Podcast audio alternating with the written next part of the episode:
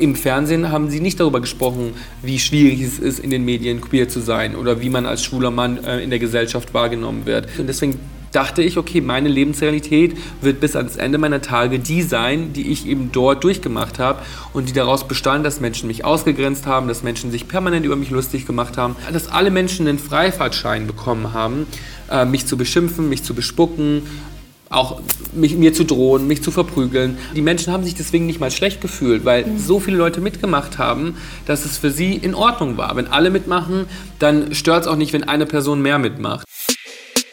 Hallo, mein Name ist Eva Schulz und das ist Deutschland 3000. Hier verbringe ich jeden zweiten Mittwoch so eine gute Stunde mit Menschen aus ganz verschiedenen Bereichen, irgendwo zwischen Pop und Politik. Mein Ziel ist, diesen Leuten so zu begegnen, wie ihr sie vorher noch nie gehört habt. Deutschland 3000 soll euch, mich und meine Gäste auf neue Gedanken bringen. Weil man, wenn man jemand anderes kennenlernt, auch immer ein bisschen was Neues über sich selbst erfährt. Mein heutiger Gast hat schon als Teenager beschlossen, dass er unbedingt berühmt werden will. Und das auch geschafft. Riccardo Simonetti ist Entertainer, Autor, Aktivist und Social-Media-Persönlichkeit. An seinen wallenden langen Haaren und schillernd bunten Outfits erkennt man ihn sofort. Viele halten ihn, glaube ich, einfach nur für einen lauten, lustigen Paradiesvogel. Aber das greift zu kurz. Ich habe einen Mann getroffen, der seit vielen Jahren beobachtet, wie unsere Gesellschaft tickt und vor allem, wie sie mit Menschen umgeht, die nicht der Norm entsprechen. Und dazu hat Ricardo viel zu sagen. Er versucht ganz bewusst, viele unterschiedliche Gruppen zu erreichen. So sehen wir ihn vielleicht als Gastgeber im Salon Simonetti in der ARD-Mediathek, folgen ihm auf Instagram oder fiebern mit, wenn er bei Wer stiehlt mir die Show mitspielt. Und unsere Omas kennen ihn als Schauspieler aus Notruf Hafenkante oder als Gastmoderator im ZDF-Fernsehgarten.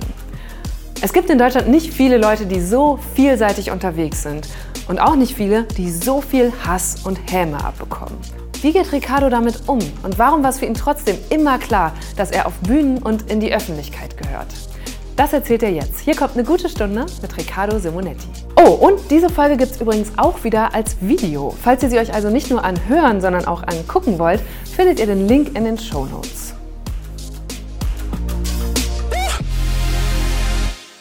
Wo kommst du gerade her? Ich komme gerade von zu Hause, was ganz schön ist, weil man nicht so oft in Berlin dreht und deswegen sich zu Hause fertig machen und dann zum Set zu fahren, ist schon ein bisschen Luxus, würde ich sagen. Schön, das heißt, du bist jetzt hier ganz entspannt angekommen und fühlst dich hoffentlich hier auch wie zu Hause. Ich bin super entspannt, vor allem freue ich mich total, dass wir uns jetzt endlich mal wiedersehen. Mhm. Ich weiß nicht, ob du dich erinnerst, aber wir haben uns schon mal getroffen. Ja, wir haben uns schon mal getroffen, da komme ich auch gleich noch drauf. Erstmal will ich, ich dir zum gespannt. Geburtstag gratulieren, du bist gerade 30 geworden. Ja. Ich habe ein mini kleines Geschenk für dich. Das, das ist aber süß. Deutschland 3000 zum 30. Jetzt muss man das obligatorische, oh, du solltest mir doch nichts schenken sagen.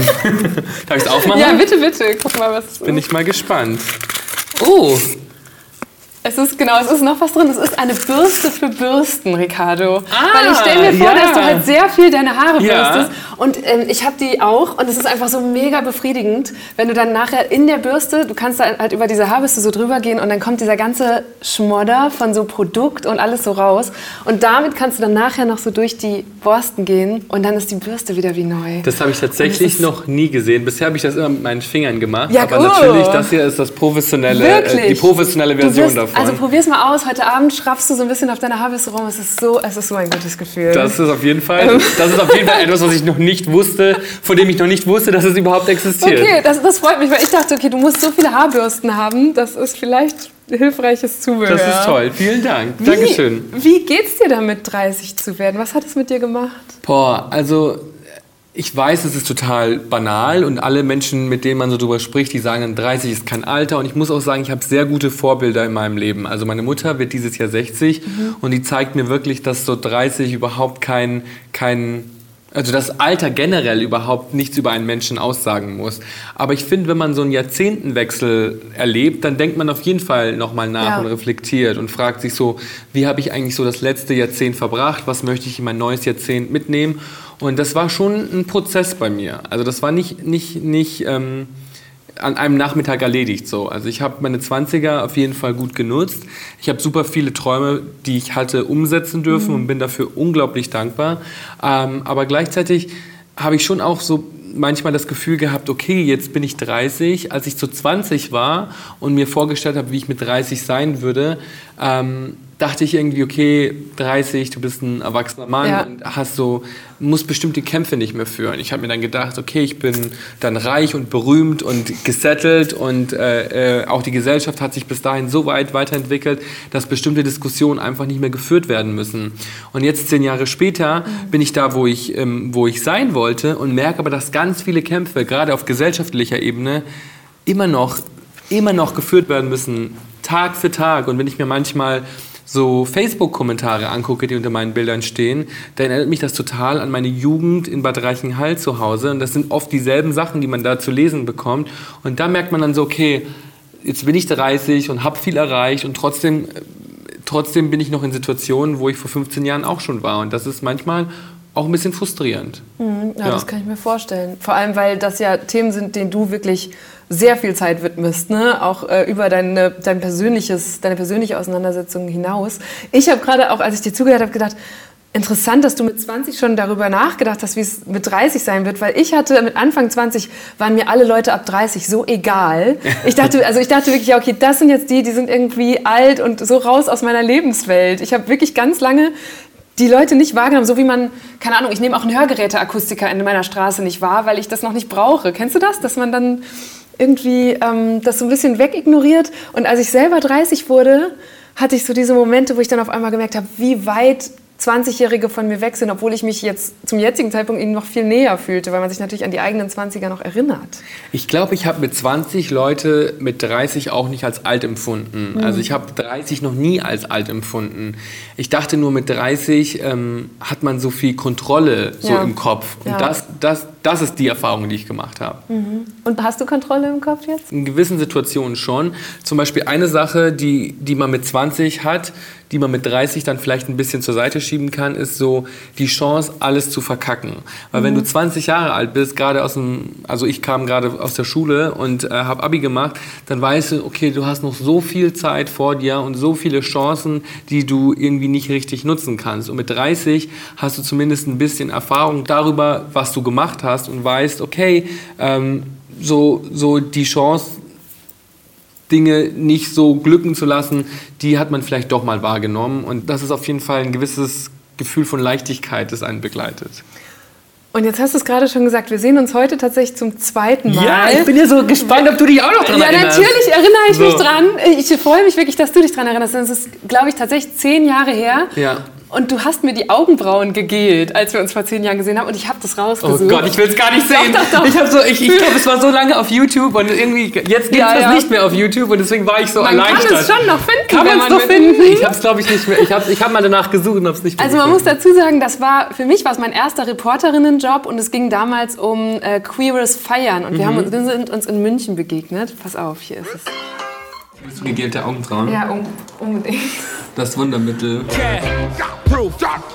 Ist Queer Party so, dass man auch ein bisschen übertreiben darf beim Make-up? Also könnte ich da jetzt mit Blitzen auftauchen? So, sollen wir dir einen Blitz schminken? total, unbedingt. Also es ist jetzt nicht die, die Queer Party im Berliner Style, dass da Leute auf der Tanzfläche vögeln oder so, gell? Das ist einfach das in der ist Bar. Schade eigentlich, dass das da nicht Also passiert ich habe da ist. schon sowas erlebt. Ich war in normalen Clubs in Berlin, da wurde auch auf der Tanzfläche gevögelt. Also es hat, glaube ich, weniger was mit der Okay, Szene krass. zu tun als mit der Stadt. Wie seid denn ihr früher feiern gegangen, als ihr noch auf dem Dorf gewohnt habt? Man hat auf Hetero-Partys schon auch so Spaß gehabt. Da hat man dann eher mit seiner besten Freundin so auf dem Klo geknutscht und so.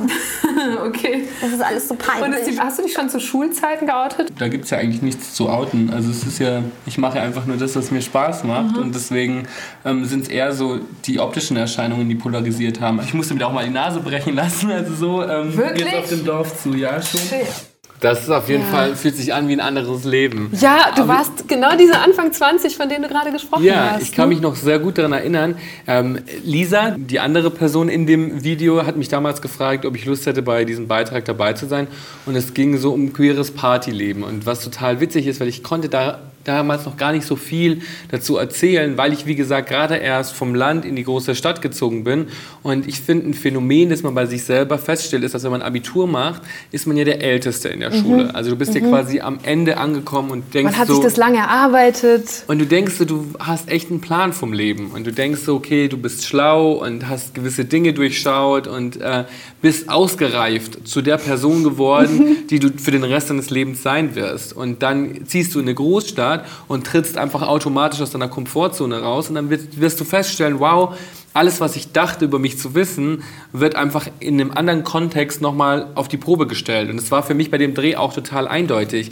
Auch weil ähm, wir so viel über queeres Partyleben gesprochen haben und ich war zu dem Zeitpunkt noch Jungfrau und mhm. habe überhaupt noch gar keine richtige Beziehung zur queeren Community gehabt. Ich habe mich dem auf jeden Fall zugehörig gefühlt. Ähm, aber so, so, so viele Erfahrungen, die ich teilen konnte, hatte ich damals noch gar nicht. Und auch so mir ist so aufgefallen, dass ich sage, ich war in einem normalen Club. Das würde ich heute gar nicht mehr sagen, weil für mich auch ein queerer Club ein normaler Club ist. Es war einfach nur unbedacht. Und äh, ja, war auf, jeden Fall, war auf jeden Fall ein spannender Dreh für mich. Und ich habe da lange drüber nachgedacht. Für mich war es auch spannend, diese Sendung so viele Jahre später nochmal zu sehen und gleichzeitig auch ein bisschen unangenehm. Weil viele der Fragen und Kommentare, die ich damals geäußert habe, würde ich heute auf keinen Fall mehr so formulieren. Dass ich so peinlich berührt war beim Gucken, hat mir aber auch nochmal bewusst gemacht, dass wir in den letzten zehn Jahren gesellschaftlich schon ein Stück weitergekommen sind. Damals gab es die Ehe für alle noch nicht. Queere Persönlichkeiten waren generell in Popkultur und Medien massiv unterrepräsentiert und ich habe so die Vermutung, dass auch eine Debatte wie die um die One Love Binde bei der Fußball-WM in Katar deutlich kleiner ausgefallen wäre. Genau die hat uns aber ja Ende letzten Jahres auch noch mal erschreckend deutlich gemacht, dass es bei der Sichtbarkeit und Akzeptanz von queeren Menschen noch ordentlich Luft nach oben gibt.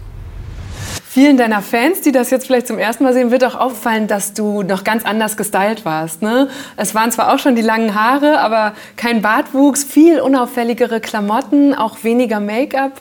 Ähm, wie hat sich das bei dir entwickelt? Denn jetzt überall, wo du hingehst oder fast überall stichst du ja heraus als jemand, der besonderen Wert auf sein Styling legt und auch besonders auffällig gestylt. Also das Ding ist, ich finde schon, dass das damals auch sehr auffällig war. Ich bin, mhm. ich habe damals als Model gearbeitet. Ich war ein androgynes Model, hatte lange Haare und ähm, wurde ganz, ganz oft äh, für ein Mädchen gehalten, wenn ich irgendwie auf der Straße unterwegs war. Also ich habe mich jetzt nicht wirklich unscheinbar gefühlt. Und ich glaube, das kommt auch mal so ein bisschen auf den Kontext an. Bei dem Dreh waren wir ja zu Hause bei jemandem und mhm. haben uns für eine Party fertig gemacht. Und deshalb bin ich da auch hingegangen, wie ich halt normalerweise auch zu meiner Freundin Lisa gehen würde. Ich war damals auch schon auf Events oder so, wenn du dir damals auch rote Teppichbilder von mir anguckst, da habe ich dann auch eine andere Facette mhm. von mir beleuchtet. Falls ihr euch jetzt gerade fragt, wie die vielen verschiedenen Fashion-Facetten von Ricardo aussehen, dann guckt doch mal auf dem Instagram-Kanal von Deutschland 3000 vorbei. Da posten wir ein Reel, in dem er alte Looks kommentiert.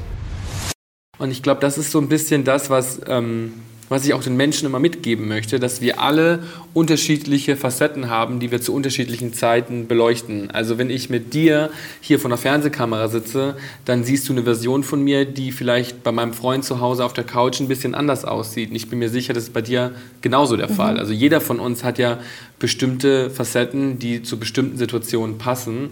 Und ich war damals aber schon ziemlich genau der Mensch, der ich auch bin. Klar habe ich mich weiterentwickelt, aber ich, ich habe schon... Ähm, schon genau gewusst, was es bedeutet, in der Gesellschaft anzuecken oder von der Gesellschaft verurteilt zu werden. Und ich hatte dieses Jahr oder vergangenes Jahr auch äh, mein zehnjähriges Abiturklassentreffen. Mhm, mhm. Und dort habe ich mir so eine Abi-Zeitung geschnappt und habe so ein bisschen geguckt, was die Leute über mich geschrieben haben, meine Zitate durchgelesen. Und ich war einfach so erschreckend genau der Mensch, der ich dann auch heute geworden bin. Ha. Und es war fast schon erschreckend zu sehen, einfach, okay, dass man mit 17, 18 ähm, schon so nah dran war an der Person, die man auch jetzt ist. Aber ich glaube, ein bisschen was hat auch damit zu tun, dass ich immer der Gesellschaft zeigen wollte, was ich mir wünsche. Ich habe mal als Kind so ein Zitat von Madonna gelesen, die gesagt hat, die meisten Menschen im Leben bekommen nicht, was sie wollen, weil sie nie aussprechen, was sie wollen. Mhm. Und das hat mich von Tag eins an dazu zu einer Person gemacht, die allen Menschen gesagt hat, was ich erreichen möchte, wo ich hin möchte im Leben,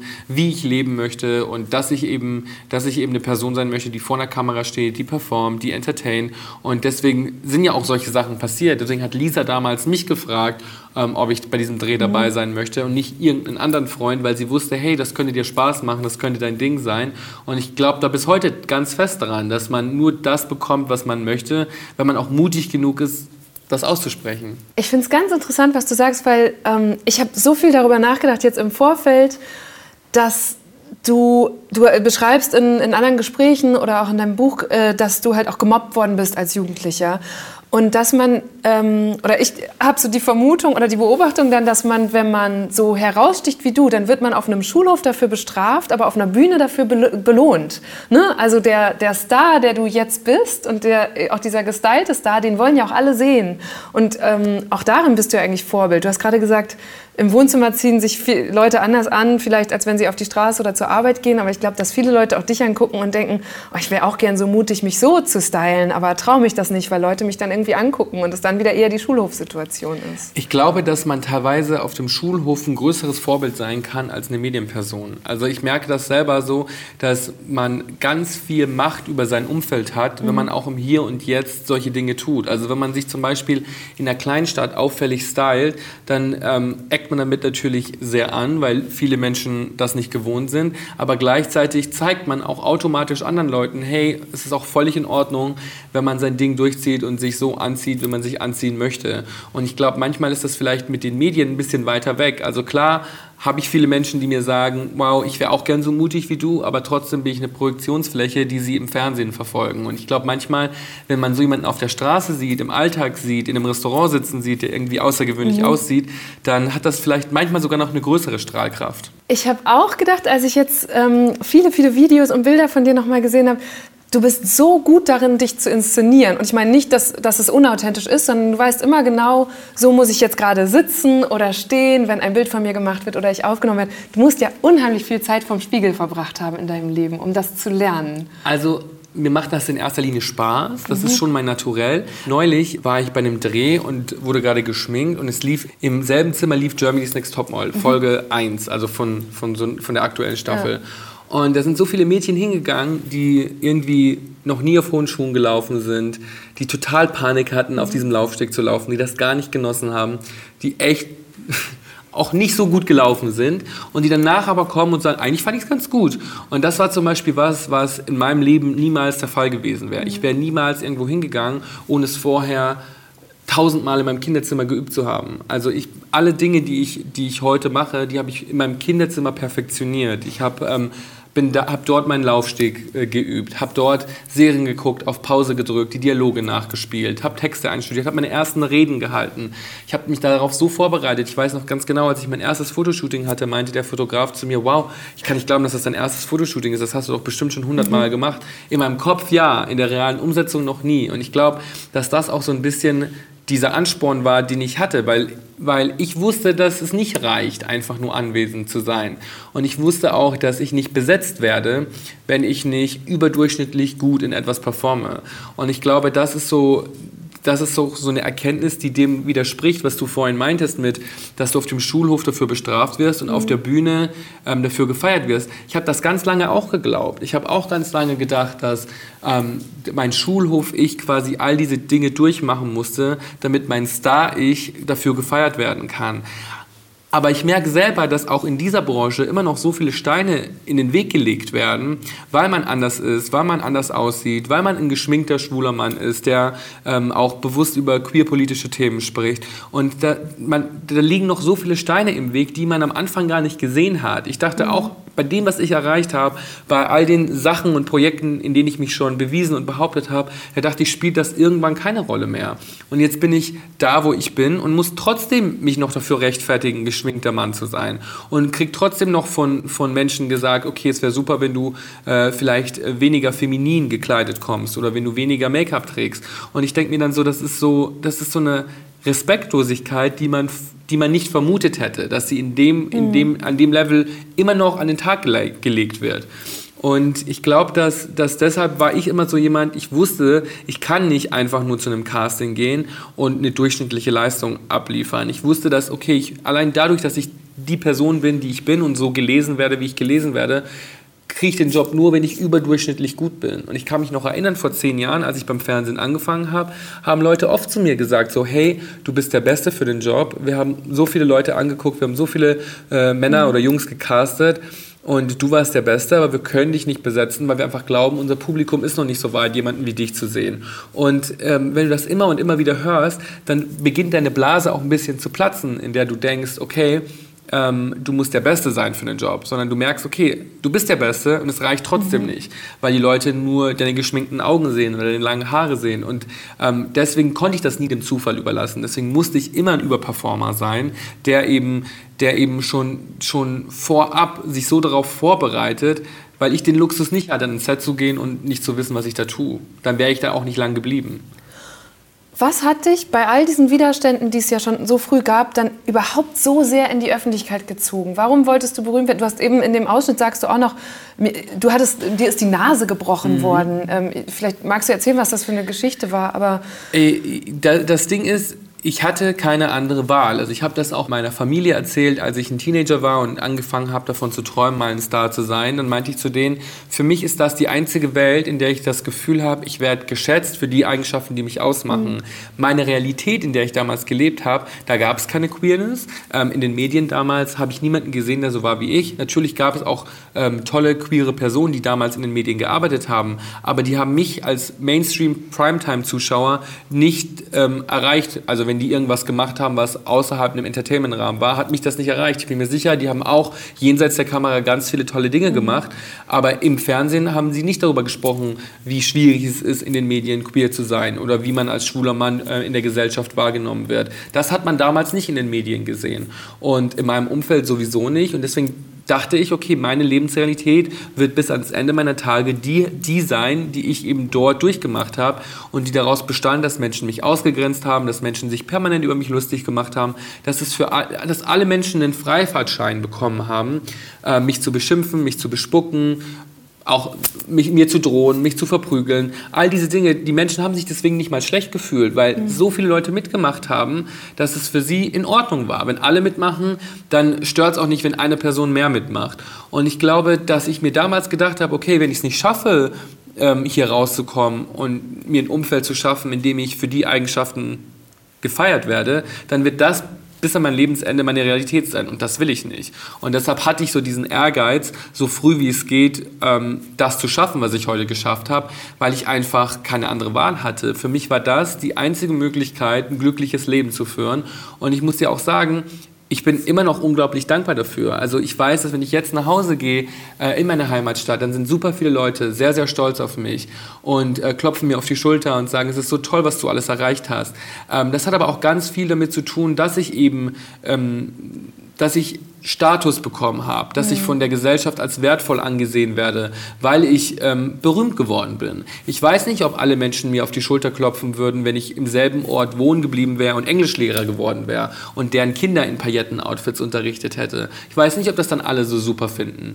Und ich glaube schon, dass man heutzutage immer noch in einer sehr privilegierten Situation ist, wenn man als ähm, ja, als marginalisierte Menschengruppe äh, oder Vertreter einer solcher Gruppe ähm, Berühmtheit erlangt, dann, ist es, dann bist du für viele wieder in Ordnung. Aber ich glaube, dass wenn man das nicht schafft, dass es nicht automatisch heißt, dass du dieselben Freiheiten genießt mhm. und denselben, denselben Luxus hast, du selbst sein zu können.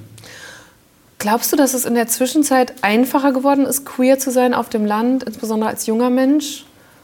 Das ist eine sehr komplexe Frage. Auf der einen Seite sehe ich schon, dass sich viele Dinge verändert mhm. haben, sowohl medial als mhm. auch gesetzestechnisch. Ähm, heutzutage haben wir sehr viel Social Media. Das ist was, was es zu meiner Zeit noch nicht so ja. gab. Und du kannst dir selber Vorbilder suchen. Selbst wenn du ganz woanders wohnst, kannst du dir Menschen suchen, die über die Dinge sprechen, ähm, die, die dich beschäftigen. Auf der anderen Seite glaube ich schon, dass der Preis immer noch genauso hoch ist, den man bezahlen muss, wenn man in der heutigen Zeit man selbst sein muss. Ich habe immer das Gefühl, die Gesellschaft entwickelt sich in so zwei Blasen. Die eine, die eine Blase möchte alles richtig machen, mhm. super tolerant sein, ganz viel Rücksicht nehmen und die andere Blase lehnt das alles ab, hat Angst, in der anderen Blase nicht mehr stattfinden zu können.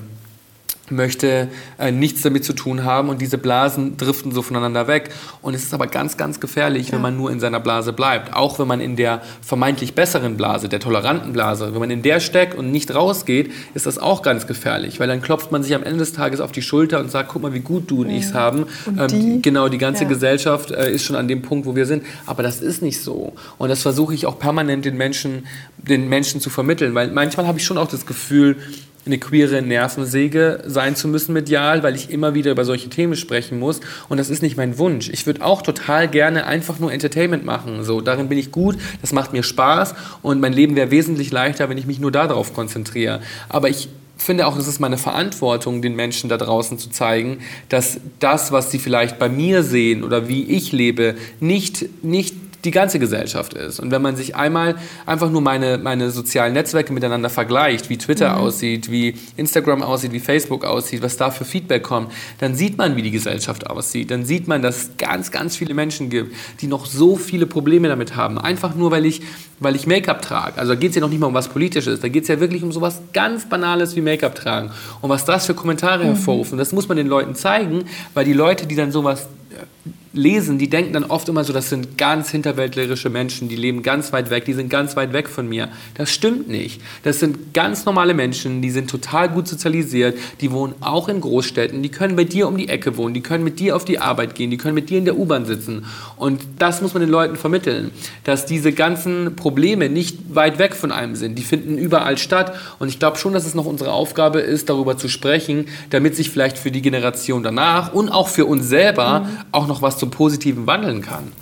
Und wie kann man diese beiden Blasen wieder näher aneinander bringen oder wie in den Austausch? Was macht dir da vielleicht auch Hoffnung? Also ich glaube, in erster Linie ist es wichtig, dass man nicht nur zu einem Publikum spricht, das einem wohlgesonnen ist. Also gerade wenn man so über Instagram-Aktivismus mhm. spricht, das ist natürlich super toll. Ich will das auch gar nicht in Frage stellen, aber das kann nicht die endgültige Lösung sein, weil man spricht dann ganz oft zu Menschen, die ja sowieso schon so denken wie man selber oder auf dem richtigen Weg mhm. sind. Und ich glaube, dass man schon auch ähm, leider noch den leider noch die bittere Pille schlucken muss, dass man auch zu Menschen sprechen muss, die, ähm, die vielleicht nicht ein Fan sind von solchen Themen, die solche Themen nicht an der Tagesordnung haben. Ich glaube, deshalb ist es mir zum Beispiel persönlich super wichtig, auch in Medien stattzufinden oder Themen anzustoßen, ähm, von denen ich weiß, dass das Publikum sowas nicht jeden Tag hört. Deswegen fühle ich mich auch im öffentlich-rechtlichen sehr wohl, mhm. wo man vielleicht doch auch eine Zuschauerschaft hat, die ein bisschen älter ist, als, als zum Beispiel ich es bin. Und ich glaube, die müssen, die darf man auch nicht vergessen. Die müssen das auch noch hören. Und die sind oft wesentlich toleranter, als man ihnen zutraut. Und es ist aber ganz wichtig, dass man versucht, möglichst viele Menschen in, diesen, in diese Konversation zu in inkludieren und nicht eben nur die Menschen, die sowieso schon denken, wie man selber. Das würde ich sagen, ist erstmal was ganz, ganz Wichtiges. Und natürlich, dass man auch Verständnis füreinander hat, weil heutzutage ähm, sind wir auch sehr schnell darin, Menschen zu verurteilen, zu canceln, in Schubladen zu stecken. Und dann steckt man jemanden, der was sehr, sehr Böses tut, mit voller Absicht, in dieselbe Schublade wie jemanden, dem vielleicht ein unangenehmer Fehler passiert ist. Und ich glaube nicht, dass beides gleich bewertet werden muss. Und ich glaube, man sollte immer versuchen, Verständnis zu haben, sollte versuchen, Verständnis für die Situation haben, aus der mein Gegenüber kommt. Ich spreche jetzt von alltäglichen Dingen, mhm. nicht von sehr radikalen Dingen. Ja, ich frage mich also gerade, so, wo endet dein Verständnis? Ja, schon bei radikalen Dingen. Also wenn man versucht, Menschen absichtlich weh zu tun oder mhm. Menschen zu beschneiden, dann habe ich kein Verständnis. Wenn mal jemandem ähm, ein falsches Wort, eine falsche Bezeichnung, ein, falscher Prono ein falsches Pronomen rausrutscht und ich sehe aber, dass die Person schon auf dem richtigen Weg ist, dann habe ich schon Verständnis. Und dann muss ich auch nicht aggressiv reagieren. Ich finde schon, dass mit so einem Grundverständnis von Empathie, dann äh, kann man auch Dinge ganz anders klären. Ich fand es jetzt bei meiner Vorbereitung sehr interessant zu sehen, wie aus dem It-Boy und Influencer, der Ricardo in den ersten Jahren war, mit der Zeit auch ein Aktivist geworden ist. Er engagiert sich für Organisationen wie Jugend gegen AIDS oder UNICEF, ist LGBTQ-Botschafter des Europaparlaments und hat einen eigenen Verein gegründet, der die Sichtbarkeit von benachteiligten Gruppen in unserer Gesellschaft stärken soll. Und auch mit seinen Outfits setzt er immer wieder Statements. Zum Beispiel bei den MTV Music Awards vorletztes Jahr in Budapest. Da hatte er so temporäre Tattoos im Gesicht mit Namen von Menschen, die aufgrund von Trans- oder Homophobie gestorben sind. Ich finde es jedenfalls beeindruckend, wie er das beides unter einen Hut bringt. Also auf der einen Seite der fröhlich lockere Entertainer zu sein und auf der anderen der Aktivist mit klarer und ernster Botschaft. Und Regel Nummer eins, und das merke ich gerade in meinem Leben sehr, das Internet und das echte Leben funktionieren ja. nicht immer gleich. Konversationen, die im Internet riesig aufgebauscht werden, sind im echten Leben manchmal viel schneller aus der Welt geschafft, weil man Vibes spürt. Und Vibes darf man nicht unterschätzen. Man kann spüren, ob eine Person die Dinge, die er oder sie gerade sagt, böse meint oder ob da vielleicht einfach nur eine Unwissenheit dahinter steckt. Und ich glaube, deswegen darf man die Internetgesprächskultur nicht automatisch analog auch aufs echte Leben beziehen. Also manche Konversationen, die im Internet eskalieren, müssen auch eskalieren, aber im echten Leben kann man vielleicht Dinge auch anders lösen. Wie erklärst du dir die Zügellosigkeit mancher Menschen, User im Internet? Das sind ja auch Grenzüberschreitungen. Du dokumentierst das, was du an Hass, an Drohungen, an Beleidigungen bekommst. Also in erster Linie glaube ich, dass die Menschen sich nicht bewusst sind, dass sie da was Falsches machen. Also ich glaube, jemand, der homophob ist und der, der seiner Meinung irgendwie freie Luft macht, indem er ganz viele homophobe Dinge schreibt, der checkt nicht, dass das gerade was ist, was sich nicht gehört, was man nicht darf, was auch rechtlich, by the way, ähm, verboten ist, sondern äh, der fühlt sich in seiner Meinung ja so im Recht, dass es auch völlig normal und in Ordnung ist, diese Meinung kundzutun. Mhm. Und ich glaube, dass man Menschen manchmal vermitteln muss, okay, das, was du da gerade als Meinung verkaufst, ist aber oft gar keine Meinung, sondern das ist einfach nur Hetze, Aggressivität, Beleidigungen und nur weil du denkst, dass das richtig ist, ist das nicht automatisch in der ganzen Gesellschaft richtig. Und ich glaube, dass die Leute, die da oft so laut sind, sind das vor allem, weil sie eben denken, hä, aber das darf ich doch, das ist nicht falsch. Und so wie ich denke, ist richtig, so wie du bist, das ist mhm. falsch. Und ich glaube, das macht die ganze Sache oft so kompliziert, weil niemand würde von sich aus sagen, I'm the bad guy. Ich bin der Böse, der im Internet rumstenkert und Leute unnötig angreift. Ja. Alle denken, sie machen die Welt besser. Die, machen, die denken, sie machen die Welt besser, indem sie andere Menschen fertig machen. Die denken, sie haben damit was Gutes für die Gesellschaft getan. Und das macht die Sache so verzwickt, weil man plötzlich in der, in der Gesellschaft, in der wir heute leben, ist das Label guter Mensch zu sein, ist das wertvollste Gut, was wir haben. Und selbst jemand, der dann sowas tut, denkt ja, er wäre ein guter Mensch. Und es liegt dann an uns, den Leuten zu zeigen, hey, das macht einen guten Menschen nicht aus, wenn man andere Menschen so fertig macht.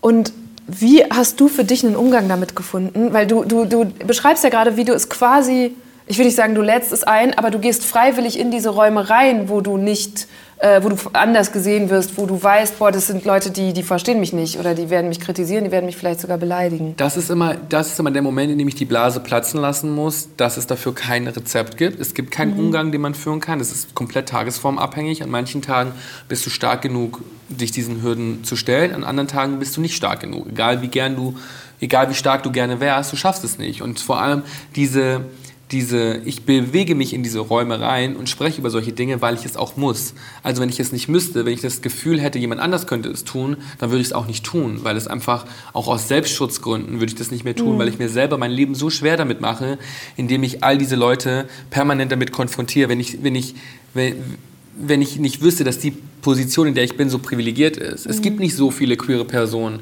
die das Gehör haben, die Plattform bekommen, die ich bekomme. Und deshalb sehe ich es auch als meine Pflicht an, die Tür, die ich gerade aufmache, auch offen zu halten für die Menschen, die nach mir kommen.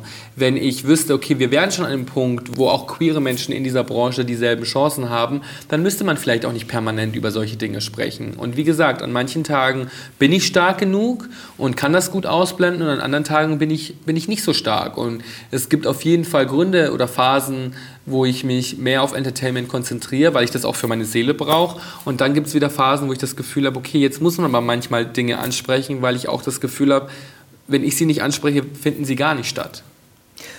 Vor kurzem hat sich der tschechische Fußballer Jakub Jankto geoutet als erster aktiver Nationalspieler weltweit. Was war der erste Gedanke, der dir durch den Kopf gegangen ist, als du das gehört hast? Also ich freue mich immer, wenn sich jemand outet, weil ich einfach mich für Menschen freue, dass sie dass es schaffen, der Gesellschaft zu zeigen, wer sie sind. Und auch wenn viele Leute der Meinung sind, man muss sich heutzutage nicht mehr outen, ähm, als Person, die in der Öffentlichkeit mhm. ist und out ist, ist das einfach auch eine enorme Entlastung. Man muss nicht aufpassen, man, muss, man kann einfach man selbst sein, äh, man muss nicht mehr um den heißen Brei rumreden. Und was das für ihn bedeutet, kann ich mir nur vorstellen, dass es einfach was Schönes ist.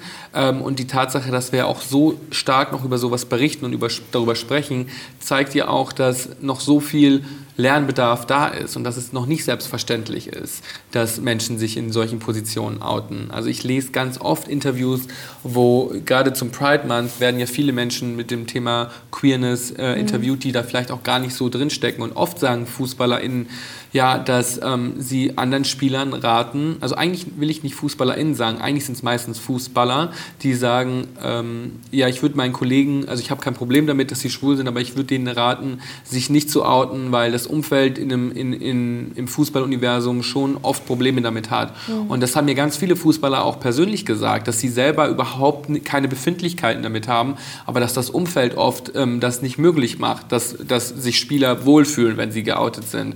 Und solange das so ist, glaube ich, dass ein Coming Out gerade in so einer Bubble immer noch auch enorm viel bewirken kann. Und ich freue mich einfach, wenn, wenn ich das vielleicht selber auch noch miterleben darf, dass ähm, Leute keine Angst mehr davor haben müssen, sich zu outen und der Welt zu zeigen, wer sie sind und wie sie lieben. In dem Video, das wir vorhin geguckt haben von vor zehn Jahren, da hast du gesagt, eigentlich gibt es ja gar nichts zu outen oder es ist nicht deine Sexualität, die den Leuten irgendwie aufstößt, sondern dass du ein geschminkter Mann bist. Mhm. Und das hat mich zum Nachdenken gebracht in der Hinsicht, weil meiner Beobachtung nach, musst du gleich mal sagen, ob das stimmt, sind es ja vor allem Männer, die dir sowas schreiben. Fühlen die sich provoziert? Ist das irgendwie ein Angriff auf Männlichkeit, wenn da ein Mann mit Glitzer auf den Augen, wie du jetzt hier sitzt, vor ihnen steht? Also ich glaube schon, dass viele Männer sich nicht bedroht fühlen, aber sie sehen, dass, dass, dass man, sie haben sich so hart ihr Bild von Männlichkeit erarbeitet, ganz viele Dinge unterdrückt, Gefühle weg mhm. zur Seite geschoben, um an dem Bild festzuhalten, das sie brauchen, um als männlich gesehen zu werden. Und wenn sie dann sehen, dass jemand kommt, der so vermeintlich feminin ist, wie ich es bin, und sich aber trotzdem wohl als Mann fühlt, dann, dann, dann glaube ich schon, dass viele Leute dadurch getriggert werden und sagen, warum dann die ganze harte Arbeit? Wofür habe ich dann jahrelang ja. meinen Frust zur Seite geschoben? Wofür habe ich jahrelang an dieser männlichen Fassade gearbeitet, wenn dann jemand kommt und einfach Eyeliner Eyeliner tragen kann und über seine Gefühle sprechen kann und trotzdem äh, als Mann gesehen wird. Das ist bestimmt ein Teil. Aber ich glaube schon, dass man der Gesellschaft auch den Zahn ziehen muss, dass nur Männer sowas schreiben. Also da sind auch ganz viele Frauen dabei, da sind ganz viele Mütter dabei, ähm, die kleine Kinder haben, die Söhne haben, die echt krassen homophoben Bullshit im Internet von sich geben. Und ähm, die sagen, sie würden ihre Kinder nicht mehr lieben, wenn sie so wären wie ich. Oder wenn ihr Sohn mal zu einem Mann heranwachsen würde, der so ist wie ich, würden sie sich in Grund und Boden schämen. Und ich finde das so schlimm, weil diese, also so viele Mütter wie das sind, da werden auch queere Kinder dabei sein. Da werden auch queere Kinder dabei sein. Und man muss sich vorstellen, was das mit einem macht, was das für eine Scham mhm. auslöst, wenn man weiß, dass ähm, die eigene Mutter die Liebe zu dem Kind sofort entziehen würde, sobald man sich von, von dieser Norm davon oder wenn man sich von der Norm abweicht, die sie sich für einen wünscht. Und das löst so viel Schamgefühl in Kindern aus und das tut mir einfach so unglaublich leid. Und ich glaube schon, ähm, dass das ein ganz gesellschaftliches Problem ist und nicht nur Männer betrifft.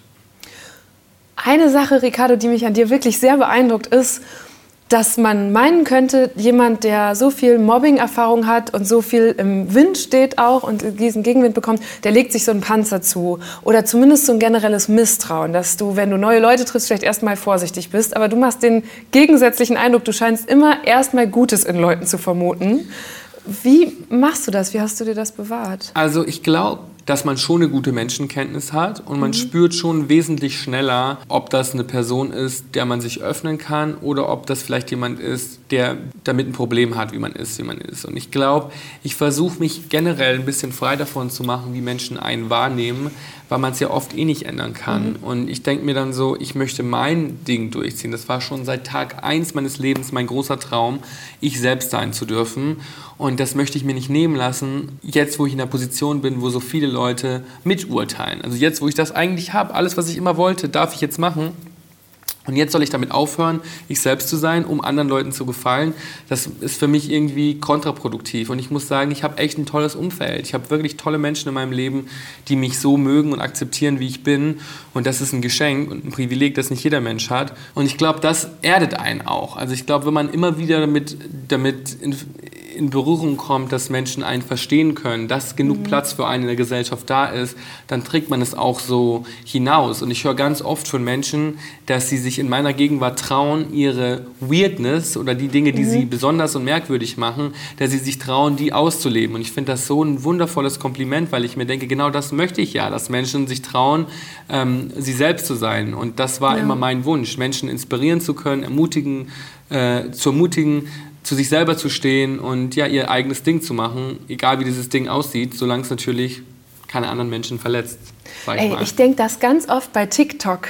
So, also, ne, das ist ja auf TikTok gehen ja oft Menschen viral, die eben keine Promis oder Influencer sind, sondern einfach mal äh, gerade Spaß mit ihren Freunden oder ihren Partnern oder ihren Familien haben. Und da sieht man so, dass Leute mit ihren liebsten und engsten Vertrauten so herrlich albern sein mhm. können. Ich finde, das ist auch ein Zeichen von Nähe und Liebe und Vertrauen, dass man so goofy ist und albern. Ähm, und wir da auch wieder, ne? wir feiern es. Auf TikTok und auf den Bühnen feiern wir es, wenn jemand sich so zeigen kann. Warum schaffen wir das dann als Gesellschaft nicht verbreiteter, einfach albern miteinander zu sein? Ich glaube einfach, dass oft, dass oft auch ähm, Leute sich selbst so krass einschränken, dass sie ganz oft getriggert werden, wenn sie jemand anders sehen, der befreiter ist als man selber. Mhm. Also wenn, wenn fangen wir mal, einfach so was Banales wie Frauen. Also eine Frau kannst du in der heutigen Gesellschaft niemandem recht machen. Gerade eine alternde Frau. Also wenn du, den, wenn du im Fernsehen jemanden siehst, der irgendwie offensichtlich nachgeholfen hat, operiert ist oder sehr stark geschminkt ist, dann sagen Leute, okay, krass, äh, äh, was ist aus in Würde altern geworden. Wenn man dann eine Frau sieht, die zum Beispiel auf das alles verzichtet und eben altert und sichtbar altert, dann sagen die Leute, boah, ist die alt geworden. Also man kann ja. einfach nicht gewinnen. Und ich glaube, dass wir ganz oft irgendwie so getriggert werden, wenn wir Menschen sehen, die ihr Ding durchziehen, die glücklich sind, die Spaß haben, die vielleicht was tragen, was man selber nie tragen würde, fühlen wir uns oft dazu eingeladen, das zu verurteilen. Also sozusagen, für wen hält die sich? Und ich glaube, manchmal muss man muss man selber sich fragen, okay, warum triggert mich das so? Wenn ich ein Mensch bin, der zufrieden mit sich ist und seinem Leben ist und den Dingen, die man tut, dann, dann juckt es einen kaum, was andere Leute tun. Also ich, ich bin viel zu sehr mit mir selbst beschäftigt, als dass ich mich darüber aufrege, was irgendjemand auf der Straße trägt. So, ich finde mhm. das toll, wenn ich jemanden sehe, der außergewöhnlich auf der Straße angezogen ist. Es muss nicht mein Geschmack sein, aber ich finde es einfach toll, dass die Person offensichtlich confident genug ist, die Straße lang zu gehen in einem Outfit, ähm, das sonst niemand trägt. So, ich finde das, ich, ich, ich feiere Menschen, die ihr eigenes Ding durchziehen. Und ich glaube, dass das nur daran liegt, dass ich auch selber mir das Recht genommen habe, mein eigenes Ding durchzuziehen. Und ich glaube, wenn mehr Menschen ihr eigenes Ding durchziehen würden, dann würden sich auch weniger Menschen von anderen Menschen getriggert fühlen, die zum Beispiel anders sind, als sie es vielleicht sind. Trigger ist ein gutes Stichwort. Neulich warst du bei Verstehen Sie Spaß. Oh ja. Ähm, du wurdest, Wundervolle Erfahrung. Du wurdest äh, hinters Licht geführt bei einem Fotoshooting. Und sie haben wirklich, auch da wieder, ne, du warst die ganze Zeit so freundlich. Ich habe mir das angeschaut und ich hatte so zwei, drei Stellen, wo ich gedacht hätte, okay, da hätte ich jetzt angefangen, über die Person, die dich so genervt hat, zu lästern. So, dann hattest du irgendwie Momente mit dem Fotografen, der auch angefangen hat. Und du hast es einfach nicht gemacht. Du, deswegen meinte ich eben, du, hast, du siehst immer das Gute in den Leuten. Wenn wir ein bisschen mehr Wind machen würden, dann würde es besser rüberkommen. Dann haben wir einen großen Flow einfach. Also mich stört mehr Wind nicht. Es dauert dann nur ein bisschen länger mit dem Haare machen. Alles gut bei dir? Mhm. Meine Haare sind jetzt zwar im Arsch, aber hey. Ja, mit den Haaren war es schwierig. Also ich finde das mit dem Wind ist super.